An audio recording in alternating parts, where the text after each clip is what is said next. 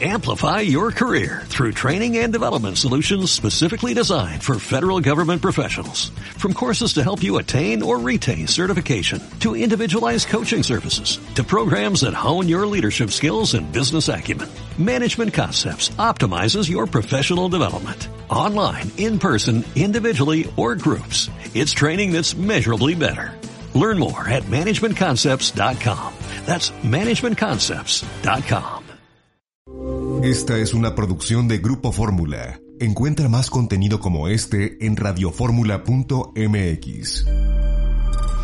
Los saludos, soy Eduardo Ruiz Gili aquí en Grupo Fórmula, radio, televisión, internet y redes sociales desde la Ciudad de México. Y hoy es nuestro programa totalmente ciudadano mexicano, porque en la Ciudad de México también está Mónica Uribe. Hola Eduardo, hola, muy buenas tardes a todos. Bernardino Esparza. ¿Qué tal? ¿Cómo están? Buenas tardes a todos. Y Venus Rey Jr. ¿Qué tal? Buenas tardes. ¿Cómo están? ¿Todo bien? ¿No les ha golpeado mucho el frío? Porque hoy amaneció haciendo mucho y harto frío. Sí, no, no muy bien, 8 grados. Estaba por ahí a 8 grados. Oye, eso es frío. ya, ya, ya los quieres presumir. El comentario de Bernardino es como si viviera en el Polo Norte. Hay 8 grados, está muy bien, no hay problema. Si estuviéramos a 0 grados, entonces sí, ¿no? Oye, el otro día creo que en un lugar de Japón el termómetro bajó a menos 50 grados Celsius. No, bueno. Qué barbaridad. Terrible. Pues ya estaban congelados, absolutamente congelados, sin pues Sobreviven porque están adaptados, pero bueno, es el asunto. Yo quiero hablar de un tema porque varios medios de comunicación y muchos periodistas en México y Estados Unidos informaron que durante la visita que hace un par de semanas realizó el presidente de Estados Unidos, Joe Biden, este le pidió al presidente Andrés Manuel López Obrador que promueva políticas que permitan que nuestro país se beneficie con el auge que tendrá la industria estadounidense de los semiconductores o microchips. También señalaron que la secretaria de Comercio de Estados Unidos la señora Gina Raimondo, en una visita a la Ciudad de México el año pasado, dijo que nuestro país podría beneficiarse si aquí se instalaran fábricas de microchips o se realizaran procesos como el embalaje, el ensamblaje o las pruebas de dichos productos. Es más, la señora Raimondo aseguró que la denominada ley CHIPS, aprobada el año pasado por el Congreso estadounidense, creará empleos y oportunidades tanto en Estados Unidos como en México. Bueno, pues muchos se fueron con la finta y dijeron, qué bárbaro, lo vamos a hacer, ya lo hicimos en México, van a poner fábricas de microprocesadores. A ver, vamos viendo lo que implica todo esto. Quienes están muy optimistas no saben lo que cuesta instalar una fábrica de microchips o microprocesadores, como los quieran llamar. Una planta de Intel cuesta 10 mil millones de dólares, mientras que una planta de Taiwan Semiconductor, que es la famosa TSMC, cuesta 20 mil millones de dólares.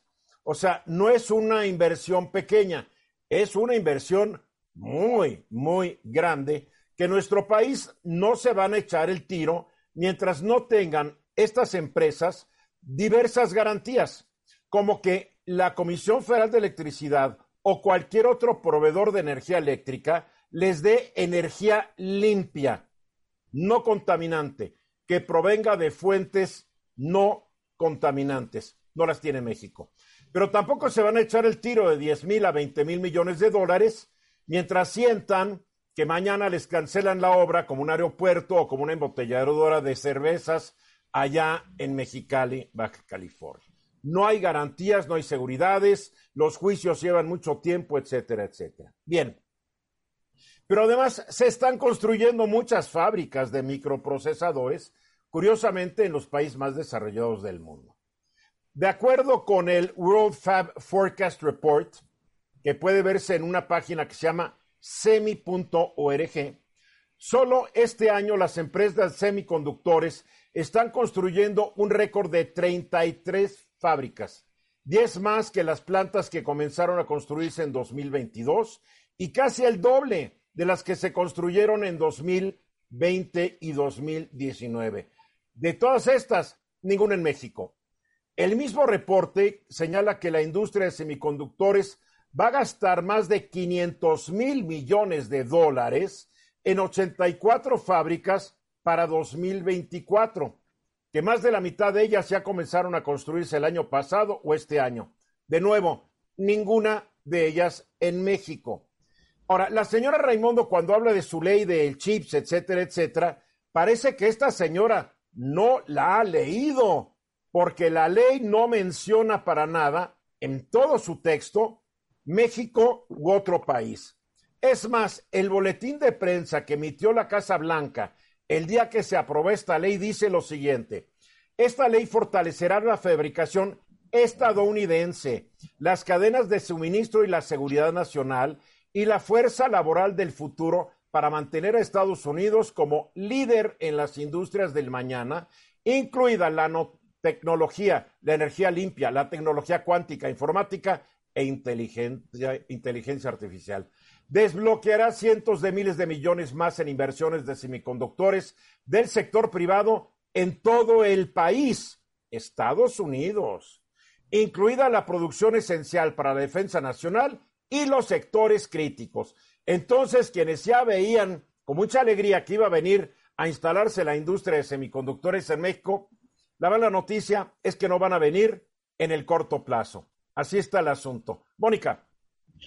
Creo que eh, México no está reuniendo las condiciones para el nearshoring de alta tecnología. Ese es el verdadero problema. No tenemos los temas de seguridad resueltos, tanto legal como física. Tampoco tenemos el tema bien resuelto de la mano de obra altamente especializada y la inversión en educación tecnológica que se requiere de mediano y alto nivel. Y finalmente, pues tampoco tenemos la voluntad política, ¿verdad? Por ahí leí un artículo, no sé en cuál revista especializada estadounidense, creo, que decía, México no tiene el personal calificado para operar una fábrica de microchips. Venus. Lo más triste de todo, Eduardo, además de la falta de voluntad política y que mientras siga con estas políticas el gobierno, pues no pasará nada. Lo, más triste de todo es que logísticamente sería perfecto que en, México, en México tuviéramos eso, sería un gran potenciador del desarrollo y sería una fuente de riqueza para todos los mexicanos. Qué pena que, que no se pueda. Pues TSMC está construyendo en dos plantas en Arizona 40 mil millones de dólares de inversión. No están construyéndolas en México. Bernardino. Pues mire, Eduardo, qué, qué desgracia, ¿no? No hay garantías en, en, absoluto, ya lo has comentado, ya lo han comentado ustedes, en nada. Y la verdad de las cosas que siempre estamos viendo hacia el futuro y vamos a hacer y vamos a hacer y vamos a hacer y nunca hacemos nada. Ahorita es el momento, es la oportunidad. Después de la pandemia, yo recuerdo durante la pandemia, inclusive hasta para las computadoras, no había computadoras, no puedes comprar computadoras durante la pandemia, Eduardo. O sea, no ahora, había... ya, y ahora hay un excedente de chips en el mercado.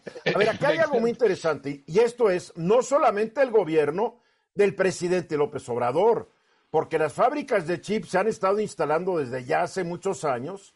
En México hay algunas fabriquitas de chips ya de generaciones antiguitas, pero ya no llegaron a México ni en el sexenio de Peña Nieto, ni el de Calderón, ni el de Fox. En el siglo XX es un siglo hasta el momento de oportunidades perdidas.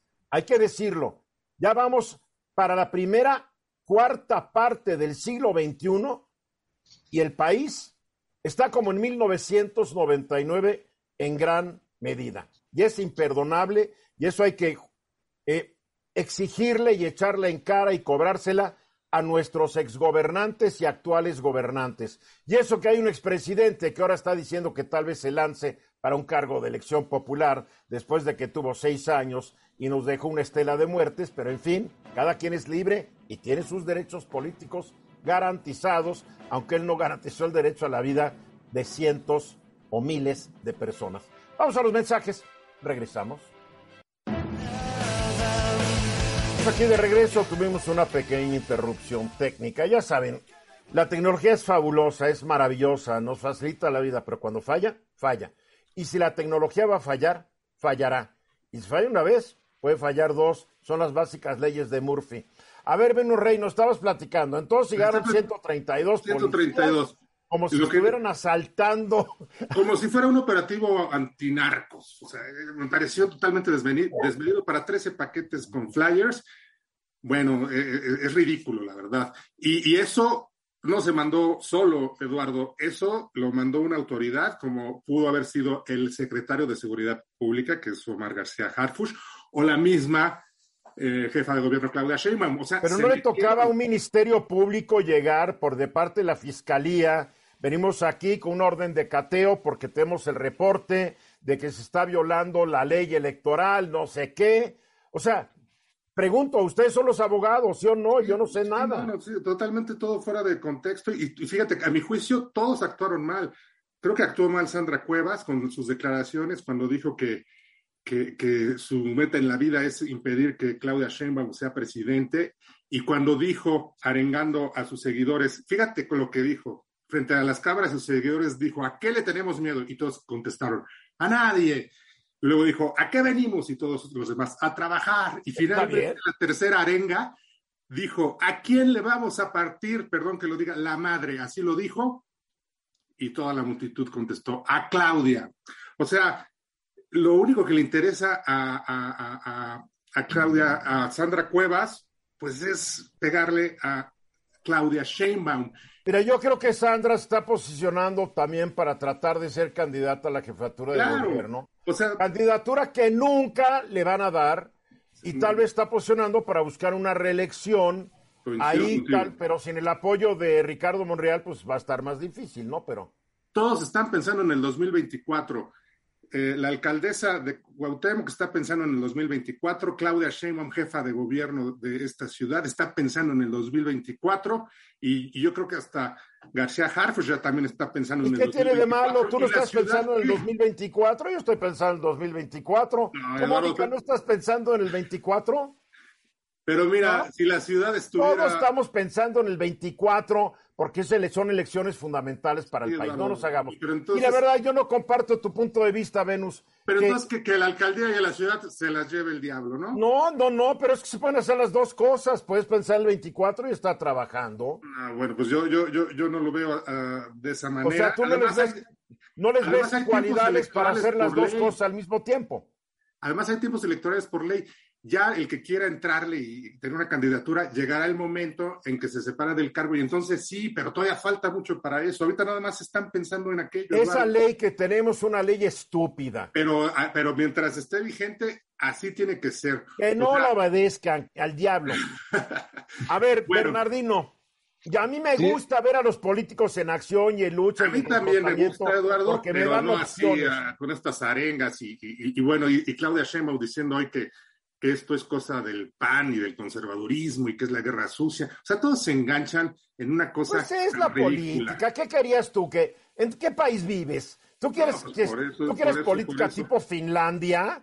¿Política tipo Dinamarca? No, pues como diría alguien, vete a Dinamarca, ¿no? Pues, Bernardino.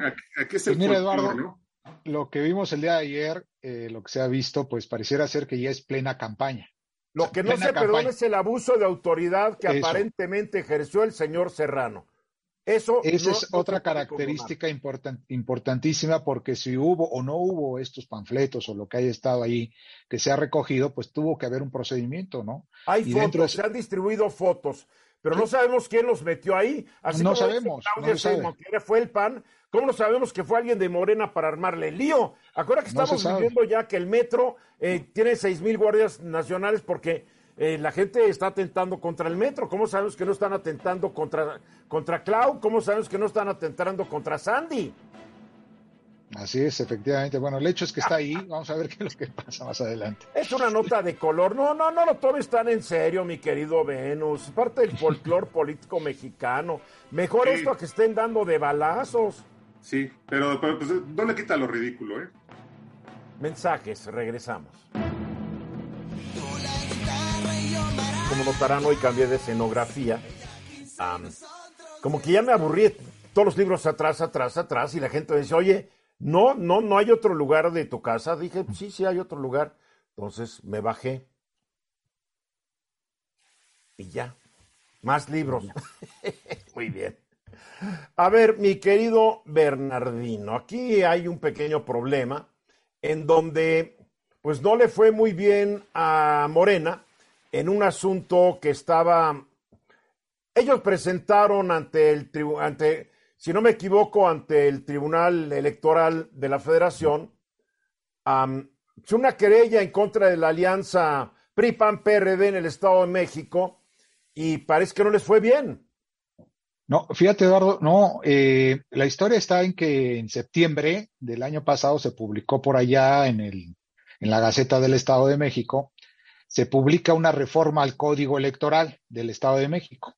Previamente, pues obviamente a todo lo que es eh, hoy actualmente ya las precampañas, las, las, posteriormente la campaña electoral allá para gobernador. Y en dentro de esa, de esa publicación, de esa reforma, se hace que en el Código Electoral del Estado se pueden formar gobiernos de coalición. Acuérdate que por aquí lo comentamos, inclusive el año pasado, hablábamos de los gobiernos de coalición, es decir, hoy actualmente los partidos políticos que estén postulando a un candidato a gobernador y que vayan en coalición, pueden formar, si ganan la elección del próximo 4 de junio, pueden formar gobierno de coalición. ¿Y qué significa? Que con los, por ejemplo, PRI, PAN y PRD, pues pueden formar eh, al secretario, pues digamos, de educación, que puede ser del PRD, que puede ser del PRI, que puede ser del PAN. Es decir, pues obviamente dentro de toda esa coalición se puede formar un gobierno y se puede nombrar a secretarios de Estado. Lo que es un verdadero gobierno de coalición, donde acuerdan repartirse el poder los partidos que participaron juntos en una elección, no como lo que ha ocurrido ahorita, que hacen eh, coaliciones, el partido dominante llega y manda a volar a todos los demás. Sí, se disuelve la coalición, ya no hay convenio y el que ganó, ganó y ahí nos vemos los demás y no hay cargos para los demás. Entonces, decía la oposición en este caso en torno a ello, a, este, a esta reforma, en el caso de Morena, pues decía prácticamente eso es inconstitucional. Dice, eso no puede ser porque no está dentro de la constitución del Estado, está en el código y tiene que estar en la constitución del Estado. Entonces, esto se va a impugnación, se va a una acción de inconstitucionalidad a la Corte. Y ¿Por qué fue la Corte y no el Tribunal Electoral del Poder Judicial? Porque es una ley, es una ley, Eduardo, que va en torno justamente eh, en protección de derechos humanos y no es competente el Tribunal Electoral Estatal, en este caso sería, para resolver esto. Entonces. Ah, es donde viene la confusión, no es un tema electoral, pero no le toca al Tribunal, que va a la Suprema. Es que es que el Tribunal Electoral puede resolver aspectos de interpretación de las campañas electorales, etcétera, etcétera, pero nunca puede resolver aspectos de la Constitución. ¿no? Por eso pues hubiera sido más práctico crear un, número mayor de ministros de la Suprema Corte y una sala de especializada, en derecho electoral. Fíjate, en materia electoral, eso en algún tiempo se había hecho una propuesta desaparecer por completo prácticamente el Tribunal Electoral y crear una tercera sala. Hoy actualmente la, la Suprema Corte tiene dos salas. Entonces tendría que ser una tercera sala en materia electoral y entonces sí ya podría haber en ese sentido. Y la Corte ve temas de acciones de inconstitucionalidad en materia electoral cuando el legislador, por ejemplo, en este caso local, está vulnerando algún derecho, por ejemplo, en ese sentido. Pero bueno, el hecho es que llegó allá. Bien, pero entonces Morena se inconformó y creo que el proyecto lo hizo Yasmín Plajitos Esquivel. Lo había hecho la ministra, o era propuesta de la ministra Esquivel, también con, el, eh, con el apoyo de, votación a favor también de que se invalidara este artículo del Código Local Estatal con Arturo Saldívar, con Margarita Ríos Fajar, con Juan Luis González Alcántara, con Loreta Ortiz y Javier Lainez Potesec. Entonces ellos decían, bueno, pues finalmente es inválido y esto es inconstitucional. Pero como es una acción de inconstitucionalidad, acordémonos que se requieren de los 11 ministros ocho votos a favor.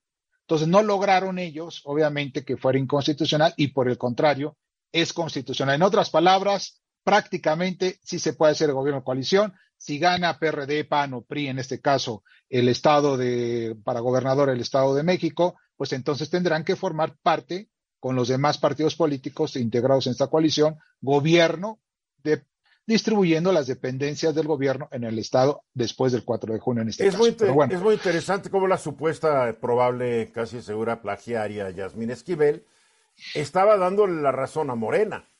Lo que pasa es que no contó bien los votos, le faltaron dos para darle en la maceta a la coalición PRI-PAN-PRD, ¿Por qué desconfiamos de Yasmín? No solamente porque parece que es plagiaria, sino porque ella siempre va a votar a favor del partido del presidente López Obrador, olvidándose de que es ministra de la Suprema Corte de Justicia de la República. Oye, porque hasta... Ah, bueno, ya, ¿para qué seguimos hablando de esto? A ver, Mónica. Bueno, la ministra, entre comillas, copietas, porque no lo sabemos exactamente, pues nada más es entre comillas. Hay una, fuerte, hay una fuerte suposición. Exacto. hablando con gente de la UNAM, con gente de muchos lugares, y me dicen, más culpable ni el pecado. Pues sí, pero ahorita todavía tenemos que decirle entre comillas copietas. Y este, creo que me dejan dos dudas. Una, ¿qué va a pasar independientemente de este tema, ¿qué va a pasar con todos los temas que vea esta ministra? Eh, porque ya como que carece de, de, legitimidad para ejercer su función. Ese es un tema. Y el segundo tema es que por más que quiso Morena, pues no lo logró y va a tener que aguantarse una coalición que le tiene miedo, o sea, le están echando toda la carne al asador a la elección del Estado de México, tanto tirios como troyanos, y esta, esta precisamente, esta, esta decisión de la Suprema Corte viene a apoyar a la alianza opositora. Vamos a ver qué pasa. Es un elemento a tomar en consideración. Venus. Yo quiero aclarar que esto de la acción de inconstitucionalidad, que no se junten los ocho votos, no significa que entonces es constitucional. Estos ocho votos, eh, eh, lo que dice la Constitución es que los criterios sustentados en las acciones de inconstitucionalidad y las controversias constitucionales serán obligatorios y tendrán efectos generales si votan ocho ministros de los once que hay. Esto quiere decir que si no se alcanza esa votación, la constitucionalidad de esa ley sigue en entredicho y puede ser impugnada ningún, ningún tribunal está obligado a seguir el criterio, puesto que así lo dice la Constitución. Entonces, esta, esta ley la pueden impugnar todavía eh, en un momento dado, eh, ya que empiece la campaña ante el Tribunal Electoral. ¿Estás de acuerdo en esa versión, Bernardino? no, no, no, no. No, no, no, eso ya está dado, ya está resuelto independientemente de los ocho votos o no, finalmente hubo mayoría, en este caso Venus, por parte de la Suprema Corte. No, yo no apuesto, y sobre todo en esta parte jurídica, lo que dice la ley es muy clara y muy precisa. No, pues, es que yo sí no, no, no, no, no, no, la ley. A ver, a ver no, se enfrasque en la discusión de votar. A ver, escuchemos, tú ya dices tu punto de vista, Venus, danos tu punto de vista, Bernardino.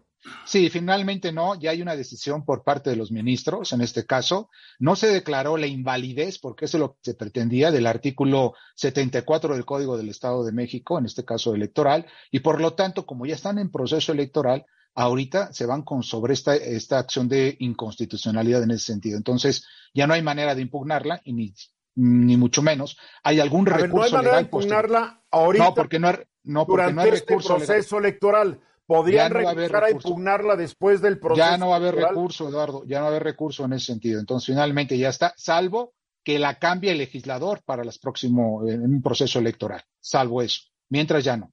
Venus. El legislador local. Es que si así fuera, perdón que difiera, e, entonces, ¿para qué, se, para qué los ocho votos? Eh, es decir, difícil, difícil de alcanzar una votación eh, muy difícil de alcanzar. O sea, sería igual que votaran. No, no es difícil porque ha habido, ha habido votaciones donde los 11 están de acuerdo. Sí, sí, sí, Eduardo, pero por algo son los ocho y, lo requiere la Constitución y la ley reglamentaria del artículo 105. Y, y repito, dice los criterios eh, sustentados en estas acciones de inconstitucionalidad y controversias constitucionales serán obligatorios para todos los tribunales si son votados por ocho de los once ministros, cuando menos. Quiere decir que si no, entonces no son obligatorios esos criterios. Es decir, para ponerlo en... Eh, a ver, pero no estamos siendo bolas. Lo único que a mí me interesa y creo que al público es si sigue vigente ese artículo del Estado de México o no es vigente.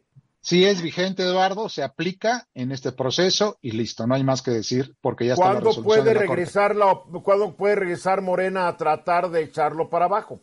Pues muy probablemente la siguiente, eh, el siguiente proceso electoral y en el proceso no puede ser a, a nivel de la Suprema, sino a nivel legislativo, es decir, en la Cámara Legislativa local puede haber una propuesta, una reforma, un cambio, etcétera. Sobre eso puede darse. Bien, tú tienes la última palabra, Venus, que vamos a ir a comerciales. Ojo, yo, yo, yo a mí me, me parece bien las coaliciones, pero sí eh, esto de las acciones de inconstitucionalidad, inconstitucionalidad siempre quedan. Bien, gracias, Venus. Mensaje, regresamos. Ha causado revuelo en todo el mundo católico, vamos a decirlo así, una entrevista que el Papa Francisco le dio a la agencia de noticias AP, la prensa asociada, pero una entrevista muy amplia en donde este Papa dice las cosas como las ve, como las siente, sin tapujos. Es, es muy entretenido verlo, porque está respondiendo, le hacen preguntas, las contesta. Yo creo que muchos políticos envidiarían la naturalidad del Papa Francisco para contestar y para sortear una entrevista de prensa. Ah, muy natural, muy espontáneo, eh, no duda en contestar, como que me da la impresión que a él le vale un cacahuate lo que piensen a favor o en contra.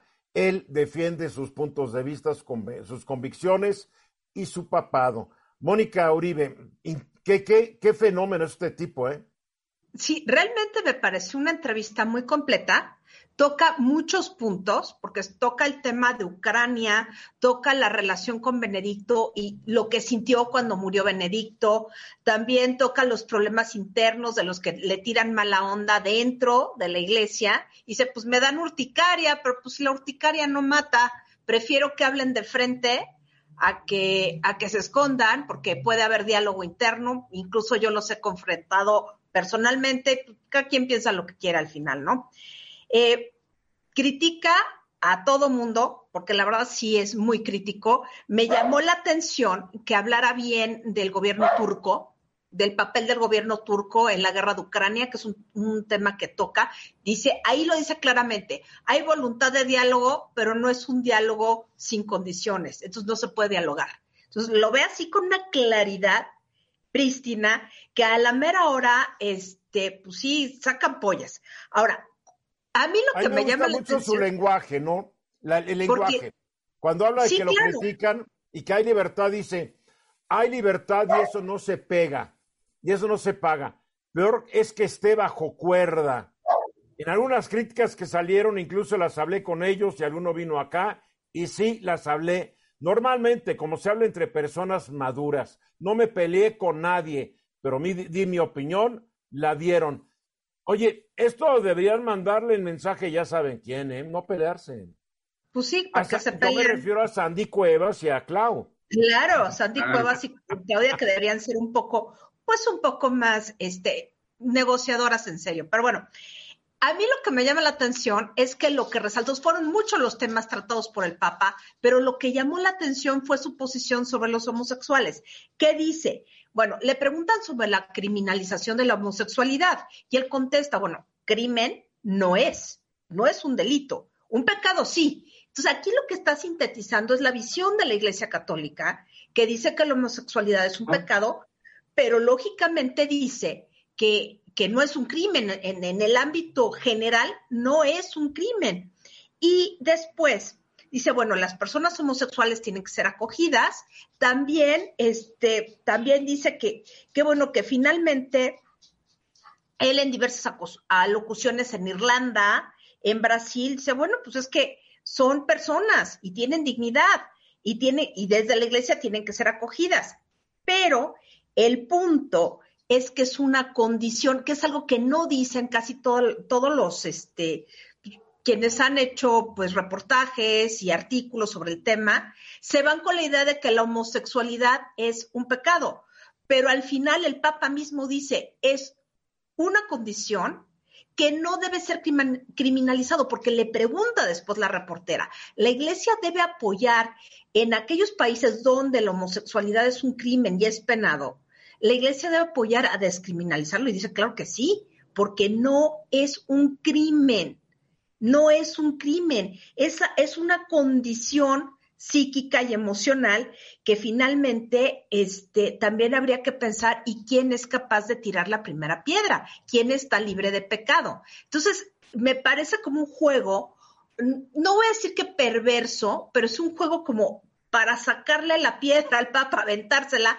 cuando en realidad está diciendo algo mucho más amplio. Y e insisto, es una entrevista que toca tantos temas y temas muy interesantes Ahora, que sobre solamente la homosexualidad él dijo que no es un crimen, pero que es un pecado.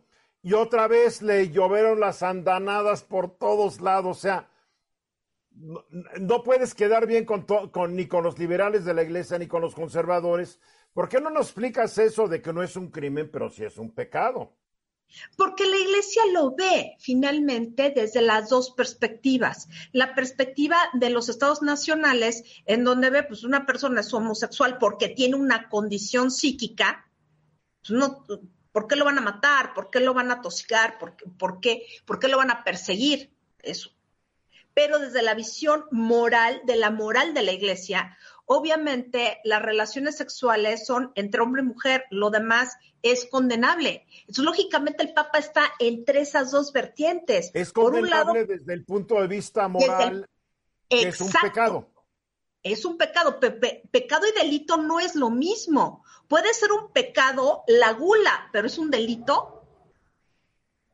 Digo, eh, a, así es la diferencia. Entonces, es lo que, lo que es el Papa, pues tienen derecho a vivir, tienen dignidad. ¿Qué es un pecado? Es un pecado. Y la iglesia acoge pecadores, no es de angelitos. Y esa es la parte interesante que dice, bueno, tiene que haber una pastoral, tenemos que entender su condición, pero eso no quita que sea pecado, porque si dijera otra cosa, iría en contra del catecismo de la iglesia católica, de la, de la enseñanza moral de por lo menos un siglo en donde la, la, homosexualidad ha sido penada. Ahora, es un tema que, que, resulta fuerte cuando después le hacen las preguntas sobre este, los abusos sexuales, que no es necesario juntar este tema, pero, pero curiosamente la entrevista lo junta, porque no es necesario ser homosexual para abusar sexualmente, y menos dentro de la iglesia, ¿no? Entonces el claro. Papa también dice, finalmente, si hay un abuso, estamos preocupados por el abuso de los menores, hemos hecho ya eh, instancias políticas, programas para evitarlo, porque puede ser uno y con ese uno nosotros mismos estamos hablando mal de nosotros. Ahora, se le dio más bueno que ninguna otra cosa a su posición sobre los homosexuales, pero habló sobre su relación con el anterior papa, habló que si él se retirara jamás sería el papa emérito, quedaría como obispo emérito de Roma, como diciendo no puede haber dos papas, uno en vigor y uno emérito, como que diciéndole, pues ahí se equivocó su antecesor, pero no había precedentes y, pero habló, habló muy, con mucha bondad en torno a Benito XVI. Sí. Habló mucho de las mujeres, su papel en la iglesia, y cómo claro. tenido que pelear contra las fuerzas más conservadoras que no quieren que las mujeres participen. Y por ahí dijo, ni que las mujeres fueran otra especie, ¿no? O sea, sí, una, una, gran defensa de las mujeres. Pero las presiones a las que se enfrenta de todos estos conservadores eh, es terrible. Sí, porque finalmente eh, Francisco tiene dos causas que le, que le parecen importantes. La vía de la sinodalidad, que es el hecho de que en, en asamblea los cristianos se reúnan a deliberar sobre la fe y sobre los modos de transmitir la fe, que realmente esa es la sinodalidad. Y por el otro lado, este, el tema de pues, la falta de, de clero, que se, se, requiere clero, pero también se necesita una participación de los laicos, porque el propio Papa ha dicho que el clericalismo es un mal de la iglesia. Ahora, dos temas. La ordenación de mujeres. Para él es claro que si no hay evidencia histórica sobre las mujeres presbíteras, pues no hay modo de que una iglesia que se finca en la tradición pueda ordenar mujeres. Claro, diaconisas siempre hubo. Acuérdate y hasta ahí quiero personas, mi querida Mónica. Eh, las diaconisas son como, como no, las. No, no, a ver, lo siento, no, no queremos clases, porque Bernardino y Venus ya pidieron la palabra hace rato. Okay. Bernardino, rápidamente rápidamente, Mónica, y el Papa Francisco ¿qué es lo que ha hecho realmente para la apertura de las mujeres a la iglesia? Eso, eso creo que es bien importante porque pues sí tiene una opinión muy importante respecto a la condición de la mujer, pero ¿qué es lo que realmente ha hecho y qué es lo que puede hacer dentro de lo que le queda? Nos queda un minuto, un minuto. Las ha puesto en cargos centrales dentro de la administración de la Santa Sede y de la iglesia en sí misma, desde lo económico hasta lo legal, hasta lo, lo litúrgico. Donde antes no ibas a ver una falda que no fuera de monja, caminando. Pero, pero ha puesto monjas y laicas, ¿eh? O sea, no, es lo no más nada más importante. Nos Y queda laicas. poco tiempo. Venus, ¿quieres hacer una pregunta, comentario? Es muy rápido, Eduardo. Eh, yo entiendo que el Papa haya dicho que el- la homosexualidad es un pecado, no un delito. Estoy de acuerdo con lo que no es un eh, delito. Y es- entiendo por qué lo modo que el Papa diga, sí, es, no es un pecado. Claro que tiene que decir que es un pecado y teológicamente en ese edificio conceptual de- eh, del catolicismo es un pecado. Pero aquí entre nos y en mi opinión, Bien. ni teológicamente es pecado. Bien. Eh, vamos a ir a los mensajes y regresamos. La entrevista del Papa en apneus.com. Se da a conocer hoy que a esta mujer llamada Viviana, que se le cayeron unas aspas de plástico en el metro, unas, unas aspas, eh, creo que de una lavadora, de un refrigerador, se le cayeron. Bueno, pues llegaron y vámonos al bote por atentar contra las vías de comunicación. Pero el gobierno levanta un dedito cuando son grupos de fascinerosos que bloquean carreteras completas o que se quedan, ya están actuando cuando les conviene, pero ¿cuántas casetas no bloquean? ¿Cuántas carreteras no bloquean? ¿Cuántas calles no bloquean grupos de personas que están inconformes con algo? Y aquí esta mujer que se le cayeron las aspas de plástico, se fue al bote. bueno, pues lo bueno es que hoy la Fiscalía General de Justicia de la Ciudad de México dio por terminado el proceso tras llevar a cabo, a cabo una audiencia de sobreseimiento, donde se determinó que no había pruebas suficientes. Claro, mientras se, se demostraba que era inocente, la trataban como culpable y estaba presa. Estas son las cosas que creo que a cualquiera nos debe enojar, porque la presunción de inocencia en este país es un mito genial, porque como te tratan los fiscales, los tribunales, no han aprendido que ahora hay presunción de inocencia. A ver, abogados, Bernardino, Venus, Venus, Y no, es que qué exageración. Además la exhibieron este, los de la fiscalía, Eduardo, y, y- y- es algo tan exagerado porque además eran unas aspas de plástico, ni siquiera eran de metal, que no eran idóneas ni para ni para asustar a, un niño. Y- y- y bueno, todo esto obedece a la a esta idea que tienen eh, eh, en el gobierno de la Ciudad de México, pero también el propio presidente y hasta el secretario general de la Defensa Nacional de que el metro está sufriendo un sabotaje.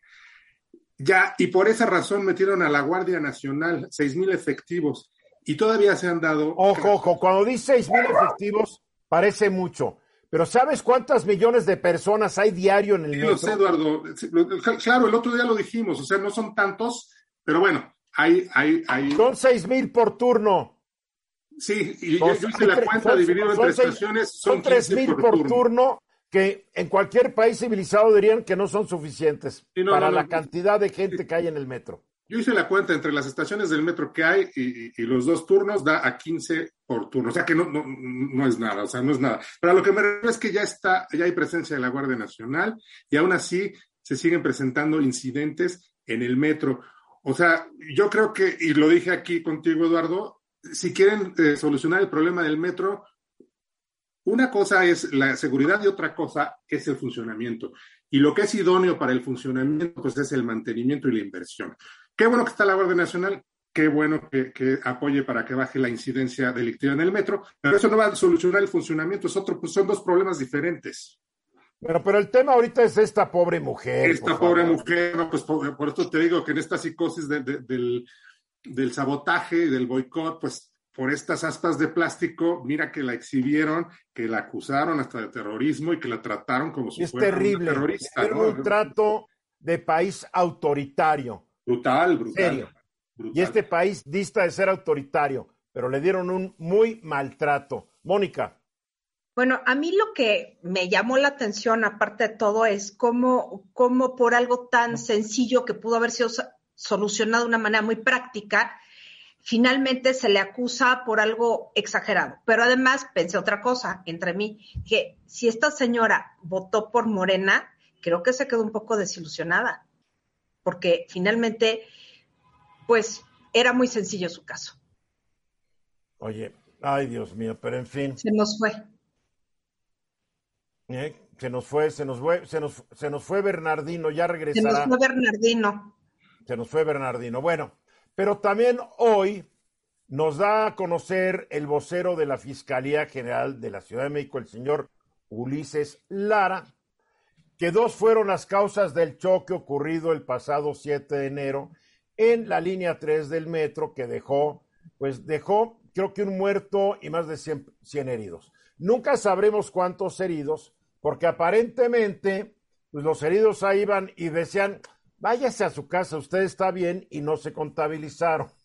Todos más se contabilizaron los que acabaron en un hospital o los que quisieron declarar que estaban heridos. Pero en fin, entonces dice el señor Lara que de acuerdo a los resultados del peritaje, eh, el accidente o el choque o lo que pasó fue producto de la quema y corte doloso de los cables ubicados en dos registros de conexión a la estación Potrero y la conducción negligente del tren, que no respetó la velocidad establecida en el modo seguridad. O sea que el operador vote, porque le están echando la culpa de él. A ver, yo nomás quiero decir que el robo de cables en todas las instalaciones públicas, en las calles, etcétera, es un negociazo porque la gente se roba los cables para vender el cobre. Entonces, no dudo que tal vez alguien cortó el cable y se robó, y se lo robó, no lo sé, pero ha aumentado, si ustedes ven los reportes que cada mes se dan por el secretario ejecutivo de Seguridad Pública, robo de equipamiento público va para arriba va para arriba. Entonces, ¿por qué de repente se va la luz en una colonia? El otro día se fue la luz en mi colonia. Y cuando ya hablé y averigüé, se habían robado no sé cuántos metros de cable. Está ocurriendo. Entonces, ante nos fuiste, Bernardino. Sí, fui a ver este, la luz, Eduardo, porque aquí también, hablando de luz, aquí también constantemente en mi colonia se va la luz. No sé por qué razón. Tenemos una compañía de, de, nivel mundial que es la CFE.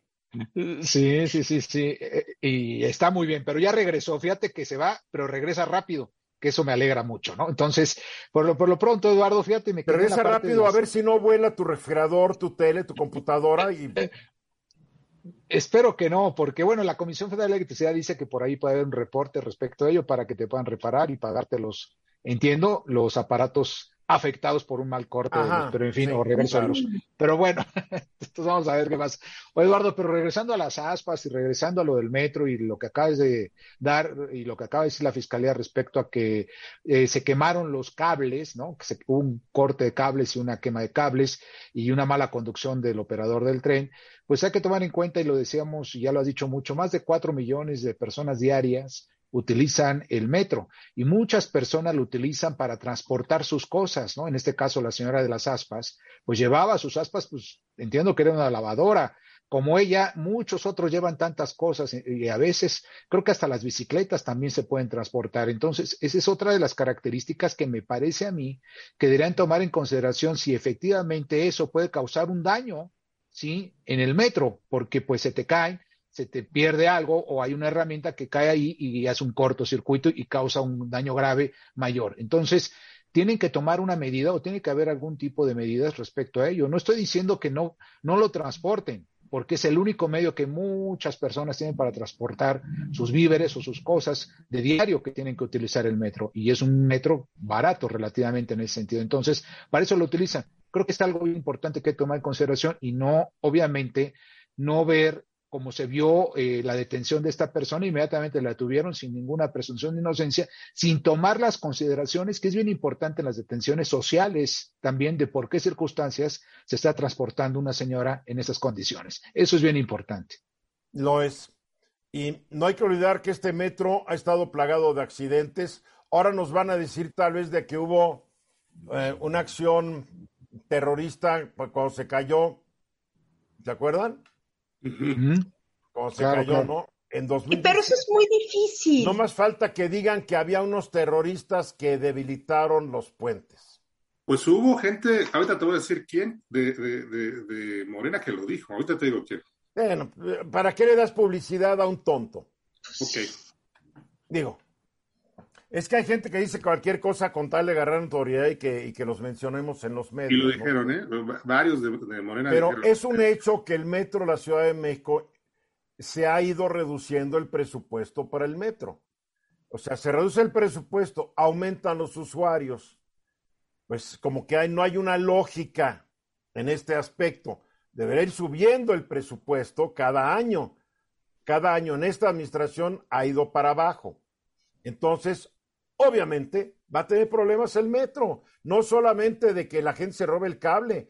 Eh, ¿Por qué se lo roban? Porque la caja de registro tal vez no tenía un candado, una chapa y no estaba asegurado. Pues falta de mantenimiento. Regresamos al descuido. Sí, Venus. Sí, por eso decía lo, de hace rato, gobernar una ciudad como la Ciudad de México es un trabajo de tiempo completo que te exige 100% de atención y 100% de estar ahí. Y no te puedes distraer con... ya, ya, ya, con esa cantaleta. Perdóname, en las democracias maduras, los funcionarios están en funciones y hacen campaña. O sea, y no son... Que lo hagan, pero que no descuiden... La, o sea, si lo quieren hacer, es que tú estás diciendo que no pueden, que es muy diferente a decir que no descuiden que no descuiden. Bueno, eh, es otra cosa, que no descuiden. Pero además, el, el, gobernante no puede estar en todo. Aquí estás hablando de un director del metro que aparentemente todavía no sabe ni muy bien dónde está el baño de su oficina. Es lo que dicen, no lo digo yo. Vamos a los mensajes y regresamos después de ellos. Exactamente faltan 14 minutos para la hora.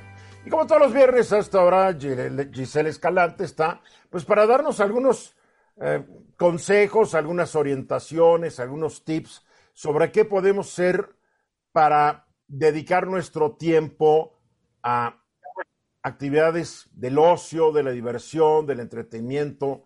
Y qué bueno que estás con nosotros, Giselle. Muchas gracias, Eduardo. Saludos a todos. Pues sí, justo vamos a armar ya el plan para este primer puente del año, que está, estamos ya a una semana. O sea que el lunes, no, que el lunes 5, ¿verdad? Eh, es el lunes 6, según yo, es del 4 al 6 de febrero. Entonces, el lunes 6 de febrero vamos a estar gozando de ese fin de semana largo. ¿no? Qué bueno para, para decirle yo a la productora, porque ya sabes, la productora. que nos dé chance de. La tengo que tener informada de cuándo no puedo venir al programa, porque yo los puentes los respeto religiosamente. Ok. Porque el lunes 6 me voy a dedicar todo el día a meditar sobre la Constitución. Como Bernardino. Bernardino va a escribir un oda a la Constitución. Venus va a escribir un poema sinfónico a la Constitución. A ver, platícanos. Pues mira, para armarnos un plan, traemos varias recomendaciones. La primera es aquellos que gustamos de la playa, ya que estamos cansadones del frío de la ciudad, de esos cambios drásticos de clima, bueno, pues podemos irnos a una de las playas más cercanas de la Ciudad de México, me refiero a Tecolutla, que es este lugar paradisiaco y que además está muy cerca de la ciudad. Estamos hablando más o menos de tres horas y media. Y bueno, se encuentra en el sur, ¿no? Del estado de Veracruz. Ahí vamos a poder disfrutar de esos escenarios naturales, de este río que, en el cual se encuentra esta ciudad, pero también de estas playas que de inmediato nos van a envolver con esta calidez, porque también son de estas playas que tienen una temperatura bastante eh, cálida y por supuesto podemos disfrutar de esas caminatas, además que tiene unos manglares, tiene toda una eh, región donde podemos disfrutar de estos canales, de esta, de esta cuestión, de esta fauna eh, que pues caracteriza muchísimo al Golfo de México. Voy a hablar de algunas playas que son muy tranquilas, está la de Cabo Alto o Boca de Lima, y son ideales sobre todo también para quienes buceamos o quienes también nos gusta practicar estos deportes acuáticos, ¿no? En esquí o también subirnos a estas lanchitas que son muy características veracruzanas, las panguitas, que son embarcaciones que nos van llevando por estos ríos. Adicional a esto, bueno, dentro de la propia ciudad, pues se puede disfrutar, se puede caminar. y hay un acuario que aparentemente por fuera parece una casa, pero en realidad dentro de ahí se, se resguardan varias especies marinas que, bueno, pues vamos a poder conocer un poco más, pero también cuentan con una fauna silvestre de animalitos y especies que podemos conocer. Entre ellos están pues algunos mapaches, pavos reales. Hay un museo también dentro aquí de, este lugar que es un museo marino, donde vamos a poder ver algunas eh, especies pues disecadas, pero lo que más destaca de esto es que son de grandes dimensiones. Entonces vamos a poder ver, por ejemplo, hay un pez sapo o estas mandíbulas de algún tiburón también enorme, el peje lagarto, también hay, hay por ahí uno disecado. ¿Cómo que peje lagarto? Sí, disecado. disecado. Peje lagarto disecado. No nos confundamos, Eduardo. Es un peje lagarto disecado. y pues la verdad vale mucho la pena. Además, todo es muy barato, la comida es deliciosa. Por favor, si van a estas playas que mencioné, no dejen de comer esos tacos al pastor que está en la playa, que van con unos carritos que son también muy emblemáticos y podemos también ahí disfrutar. Y por supuesto los mariscos que son una delicia. Yo estoy viendo aquí en Google Maps que haces cuatro horas con 43 minutos, claro, a una velocidad tranquila, no matándote, por la carretera 132D, saliendo por Ecatepec. Y ahí te vas, ahí te vas, ahí te vas, llegas a, a Tihuatlán, llegas a Papantla y de Papantla, Veracruz, ya te vas a Tecolutla, que está eh, justamente entre Tuxpan y Veracruz. Así es. Playas muy bonitas, siempre me Nunca me he explicado por qué los gobernantes de Veracruz, incluido el actual, no han promovido como Dios manda el turismo en un estado que tiene maravillas. Pero en fin, bronca de ellos y de los que los eligieron. Bien, Tecolutla, bonito. ¿Qué más nos recomiendas? Pues ahora nos vamos a ir también a algo que es más cercano, para aquellos que a lo mejor no quieren tomar eh, pues alguna distancia mayor. Vamos a hablar de Topozotlán, este también el pueblo mágico que está en el Estado de México, está muy cerca de la ciudad, estamos hablando de no más de 40 minutos. Voy a bajar la velocidad, Eduardo, para que diga de distancias este, con el Tú vas muy rápido, tú eres muy cafre. sí, yo llegaría como en 20, 25 minutos. Pero no, llegas en, una, hora. Yendo a paso tranquilo, llegas en una hora, considerando el tráfico y todo el asunto. Una hora. así es. Bueno, este pueblo mágico me llena como de mucha emoción compartírselos porque es de los primeros lugares a los que pues nos llevan de niños por la cercanía, pero sobre todo porque tiene pues este, este espacio donde estuvo eh, este ex convento, ¿no? San Francisco Javier y que hoy es el Museo Nacional del Virreinato. Eh, pues estoy hablando de un lugar construido en 1580 como colegio, ¿no? Jesuita de San Francisco Javier. Y pues van a destacar muchísimo estos, alta, bueno, sobre todo el altar principal, que tiene pues esta riqueza en, arte sacro. Obviamente están también las, iglesias de San Francisco Javier y San, Pedro Apóstol, que son de un estilo más neoclásico. Y bueno, la mosografía que también es preciosa, sin, considerar que también sales y sales y también pareciera que nunca sales del pueblito, siempre estás viviendo como esta eh, provincia y que bueno, puedes también disfrutar del mercado, está muy cerca también un acueducto eh, que puedes recorrer. Es muy, muy El acueducto perdón, el acueducto del padre Tembleque, que tiene una historia muy singular, muy bonita. Es linda esa zona. ¿Del padre Tembleque? Tembleque, así se apellidaba, no es broma. Tembleque. No, es Tembleque. Ahora, no confundir Tepozotlán con Tepoztlán. Tepoztlán está en, está, está en el estado de Morelos, también es un pueblo mágico, que también ya entrados aquí, si la gente no quiere ir a Tepozotlán, puede ir a Tepoztlán. Los dos pueblos son mágicos, maravillosos, bien diferentes, porque también Tepoztlán tiene su, tiene su, ex convento, ¿no?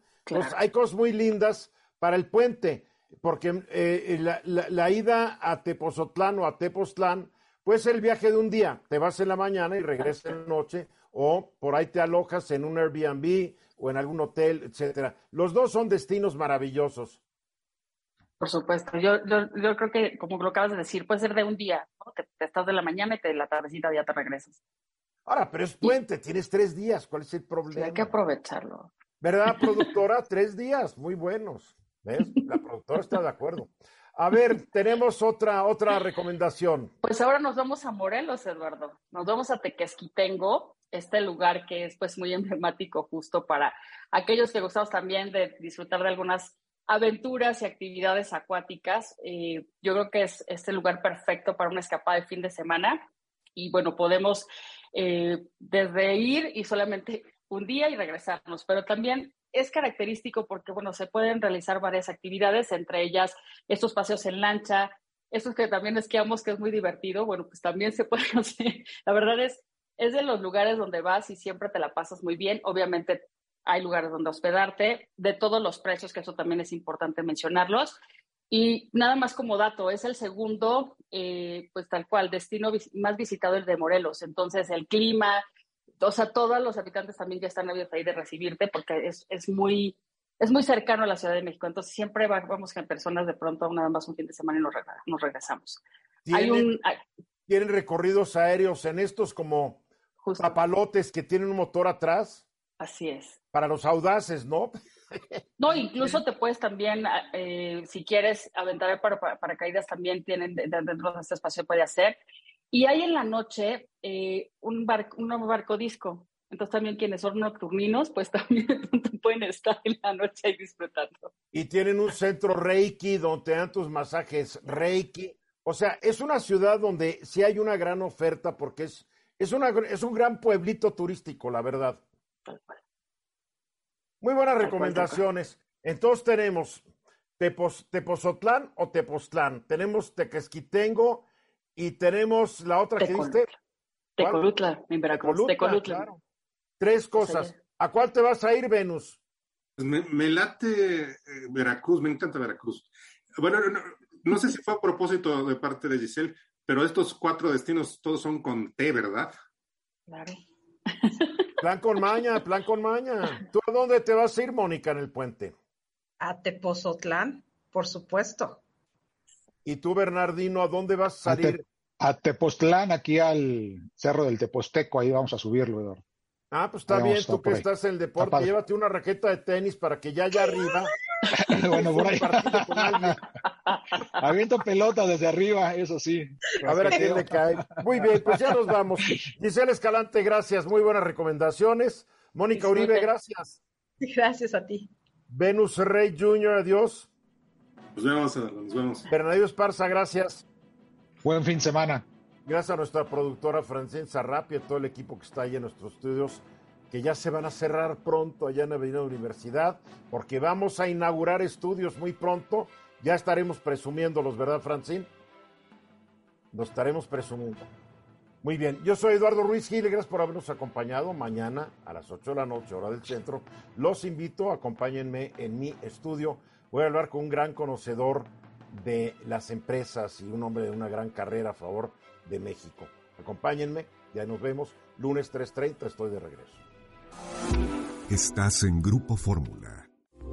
Esta fue una producción de Grupo Fórmula. Encuentra más contenido como este en radioformula.mx. Amplify your career through training and development solutions specifically designed for federal government professionals. From courses to help you attain or retain certification, to individualized coaching services, to programs that hone your leadership skills and business acumen, Management Concepts optimizes your professional development. Online, in person, individually, or groups. It's training that's measurably better. Learn more at managementconcepts.com. That's managementconcepts.com.